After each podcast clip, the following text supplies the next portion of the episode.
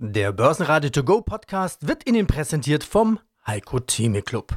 Werden Sie Mitglied im Heiko Theme Club. heiko-theme.de Börsenradio Network AG Marktbericht es ist eine super duper kalte Dusche. Ja, wir hatten letzte Woche über Allzeithochs gesprochen, hatten auch eins gemacht. Auch eine Korrektur in dem Bereich bis 16.000 wäre eigentlich noch super. Ja, jetzt muss man sich etwas Sorgen machen. Und der Mann, der verantwortlich ist für diese kalte Dusche, heißt Jerome und ist bekennender Fan der US-Rockband Grateful Dead. Gemeint ist der Fed-Chef Jerome Powell. Bei der turnusmäßigen Anhörung im Kongress wurde ihm tatsächlich die Frage nach seinem Musikgeschmack gestellt. Meine persönliche Meinung, coole Socke Jerome. In der Börsenradio-Redaktion lief am Freitag schwerpunktmäßig der Country Rock von Grateful Dead. Mit seinen Aussagen zur langfristigen und restriktiven Geldpolitik der US-Fed hat sich Paul zwar nicht direkt zum Totengräber der Aktienkurse gemacht, aber immerhin reicht es zum Börsenschreck.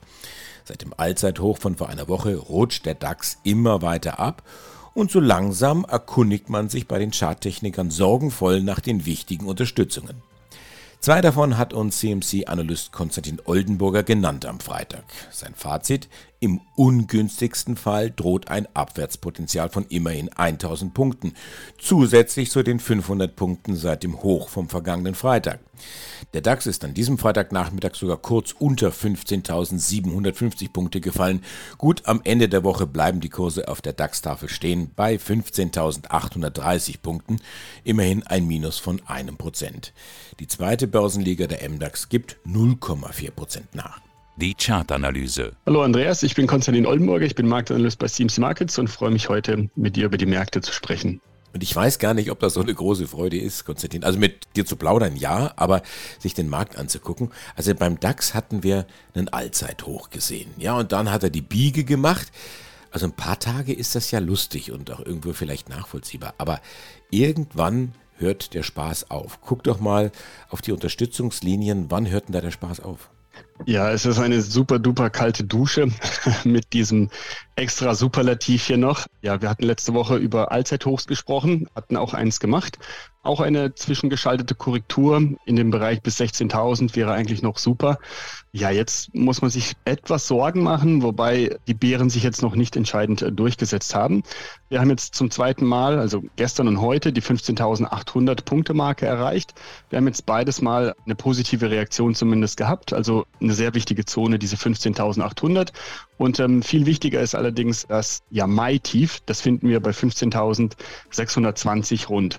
Und äh, über dieses Tief entscheidet sich dann auch mittelfristig jetzt der Trend. Solange wir darüber notieren, ja, würde ich sagen, haben wir jetzt in den nächsten Wochen, auch dann für den Juli, gute Chancen, tatsächlich nochmal den Konter nach oben zu starten. Oder die Fortsetzung ist ja noch kein Konter. Wer hier kontert, wären die Bären. Und die müssen tatsächlich, wenn sie es jetzt ernst meinen, die 15.600 nach unten öffnen, unterschreiten, damit dann mehr Verkäufer in den Markt kommen. Und dann wird es auch sehr, sehr bitter wahrscheinlich, weil dann droht ein Abverkauf in Richtung Märztiefs sogar. Und das wissen wir ja, das liegt bei 14.450 Punkten. Also das wären dann knapp 1000 Punkte Abwärtspotenzial, sollte das Mai-Tief nach unten gebrochen werden.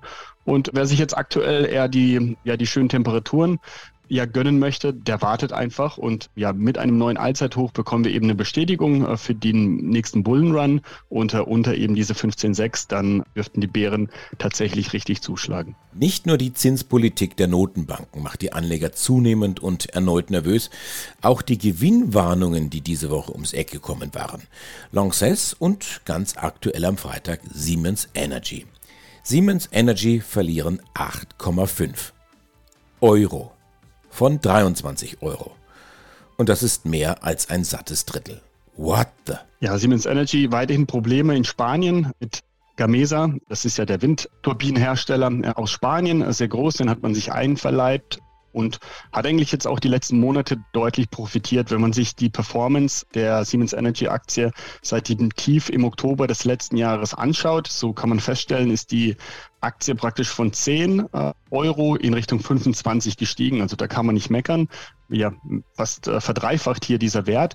Und jetzt natürlich brutal, wer heute aufgewacht ist, die Siemens Energy im Depot hat, ja, dürfte sich erstmal erschrocken haben, dass die Reaktion doch so gewaltig ausfällt. Und da sind natürlich jetzt auch die Alarmglocken bereit und man würde gern verständlich aus der Emotion heraus verkaufen. Man möchte mit dem Unternehmen nichts mehr zu tun haben. Charttechnisch ist natürlich noch nicht die letzte Messe gelesen eigentlich, was man jetzt machen würde in der Chartanalyse ist, man schaut sich zum Beispiel diesen Anstieg an mit einem Fibonacci. Hier kann man dann den Tiefpunkt bei 10 und den Hochpunkt bei 25 miteinander verbinden und dann bekommt man eine ja, wichtige Fibo-Phase, die man dann feststellen kann im Bereich der 16 Euro. Da sind wir jetzt gerade und etwas tiefer bei 14,40 Euro. Und dieser Bereich zwischen 16 und 14,40 wird in den nächsten Wochen sehr wichtig. Hier gilt es dann eine Stabilisierung abzuwarten und dann kann man sich vielleicht ins nächste Quartal hinein, vielleicht auch Richtung Weihnachten, nochmal intensiver mit einer Bodenbildung hier beschäftigen. Und dann wäre es möglich, durch ein höheres Tief, was dann entstehen würde, erneut in Richtung 25 anzusteigen. Das wäre hier der, der bullische Case, also eine, eine schöne Korrektur, zwar unerwartet, heftig, aber eine Stabilisierung möglich, eben in diesem Bereich 16 bis 14. Und ja, das alles entscheidende Level ist im Moment dann die 10-Euro-Marke. Die darf dann nicht unterschritten werden. Ansonsten droht wahrscheinlich sogar hier nochmals die Halbierung. Wenn ich die Meldung von heute Morgen richtig verstanden habe, ist das ja kein Problem der Windenergiebranche, sondern eher ja fokussiert auf das Thema Gamesa. Also man könnte sagen ein Einzelfall, weil es da Probleme wohl gibt, Qualitätsprobleme mit den Blättern.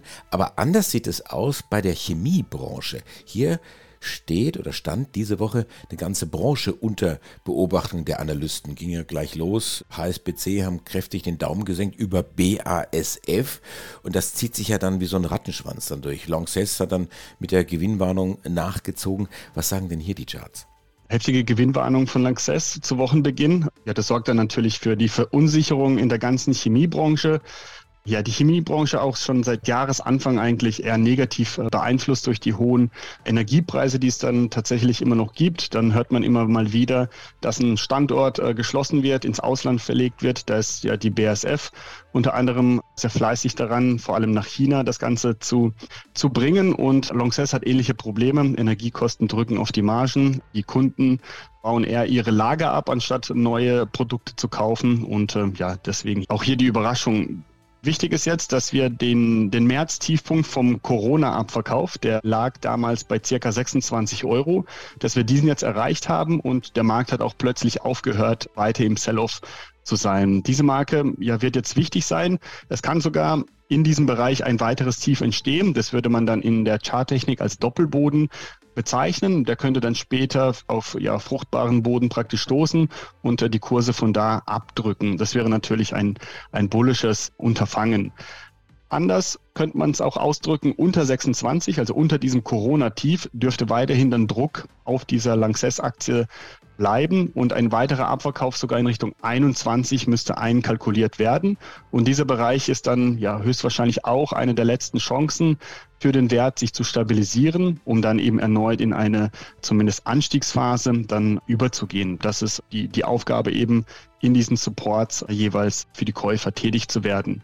Ansonsten ja der Abwärtstrend, den kann man weiterhin dann trotzdem als abwärts gerichtet sehen seit 2018.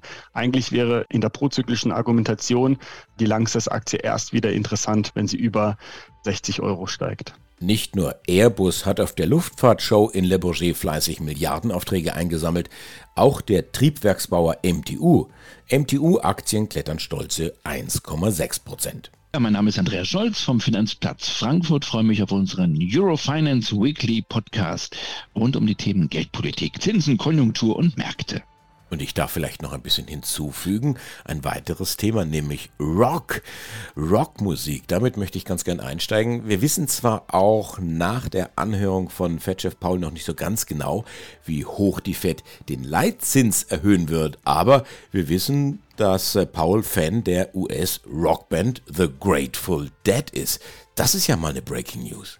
Ja, das war mal was anderes. Die alte Humphrey Hawkins Rede sozusagen, so hieß sie mal früher, die Anhörung des Chairmans der US-Notenbank vor dem US-Kongress. Ein Klassiker damals, Alan Greenspan mit seiner Aktentasche. Dann wurde der Fed-Chairman in die Mangel genommen. Da gab es immer noch ein paar Informationen damals, die vielleicht auch neu waren, geldpolitisch. Alan Greenspan, der Mann, wo man ja zwischen den Zeilen immer auch so ein bisschen lesen musste. Nun, Jay Powell, der amtierende Chef der US-Notenbank, mal mit einer ganz anderen Aussage. Er wurde gefragt nach ja nicht nur der Frage, wohin geht's mit den Leitzinsen, können wir vielleicht gleich nochmal besprechen, sondern was ist eigentlich Ihre musikalische Vorliebe? Und da hat er sich als Rockfan geoutet, der gute Jay Powell, nämlich als Deadhead, als Anhänger der Rockband The Grateful Dead. Also ich muss zugeben, ich kenne mich da nicht so aus mit dem US-Rock. Die Band gibt's wohl auch gar nicht mehr, aber jetzt stellen wir uns mal Jay Powell mit langen Haaren vor, so ein bisschen als Headbanger und auf einem Konzert von The Grateful Dead. Was sagt uns das nun geldpolitisch. Der Mann hat also er zeigt Emotionen, kann Emotionen zeigen und äh, hat mal uns jetzt einen Eindruck gegeben von seiner ganz anderen Seite. Ansonsten ist er weiter eher als Falke unterwegs, also rockiger Falke sozusagen, denn die Botschaft, die er dem Kongress dann vermittelte, war schon die, wir müssen weiter was machen. Wir sind noch längst nicht am Ende. Das ist jetzt nicht wirklich neu. Es wird mit den Zinsen weiter nach oben gehen.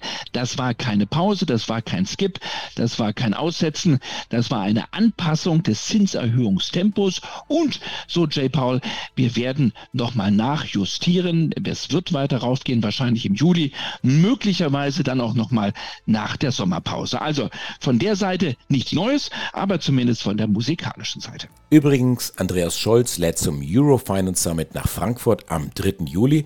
Zu Gast auch Bundesbankpräsident Joachim Nagel. Und wir haben die Zusage bekommen, dass er ihn auch fragen wird nach dem präsidialen Musikgeschmack. Mein Tipp, die toten Hosen. Läuft es eigentlich beim Bitcoin besser? Also ich habe so den Eindruck, da gibt es eine Handelsspanne, unten 20.000 Dollar, oben 30.000 Dollar. Da springen wir munter hinterher, obwohl wir jetzt momentan an der oberen Begrenzung sind. Man kann jetzt praktisch diese Korrektur, äh, die wir erlebt haben, seit Mitte April als Bullenflagge einordnen. Das wäre der charttechnische Begriff dafür. Und diese Bullenflagge, die wurde jetzt durch diese sehr positive Handelsaktivität in dieser Woche eigentlich nach oben aufgelöst. Es fehlt ein neues Hoch. Dieses Hoch ist genau bei 31.000, könnte eigentlich äh, relativ fix erreicht werden, wenn man sich die täglichen Handelsspannen im Bitcoin veranschaulicht. Viel aufregender ist auch, wie ich finde, dass wir die 25.000 Dollar Marke verteidigt haben. Das war ja vorher der Widerstand. Wir hatten die im März nach oben überschritten und seither eigentlich äh, versucht, diesen Ausbruch zu konsolidieren. Das ist erfolgt. Das bedeutet, es wurde ein Paritätswechsel vorgenommen. Ein vorheriger Widerstand wurde zu einer Unterstützung umgewandelt und von dort jetzt mustergültig der Anstieg. Und da fehlt jetzt eben nur noch das Tüpfelchen auf dem i. Über die 31.000 würde der nächste Push vorbereitet werden und dann wären die 40.000 als nächstes in der Reihenfolge dann dran und ein deutlicher Kursanstieg, der hier dann folgen kann. Kann. Ich bin Andreas Groß, die Stimme des Börsenradio. Am Montag kommt der IFO Geschäftsklimaindex und am Dienstag der Auftragseingang der langlebigen Wirtschaftsgüter in den USA. Und wenn dieser Podcast informativ für Sie war, dann empfehlen Sie uns doch gern weiter, verlinken Sie uns und bewerten Sie uns besonders positiv. Schönes Wochenende. Börsenradio Network AG Marktbericht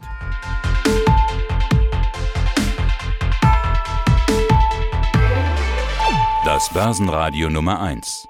Börsenradio Network AG. Der Börsenradio To Go Podcast wurde Ihnen präsentiert vom Heiko Theme Club. Werden Sie Mitglied im Heiko Theme Club. heiko-theme.de